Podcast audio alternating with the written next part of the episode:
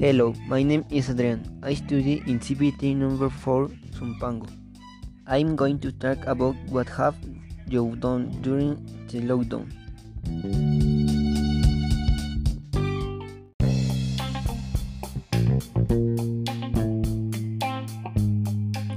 Sentences 1. I have ridden a bike.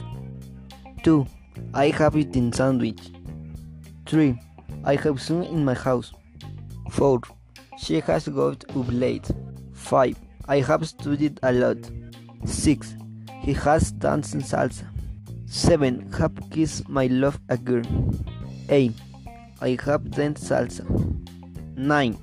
I have eaten potatoes. 10. He has studied a lot.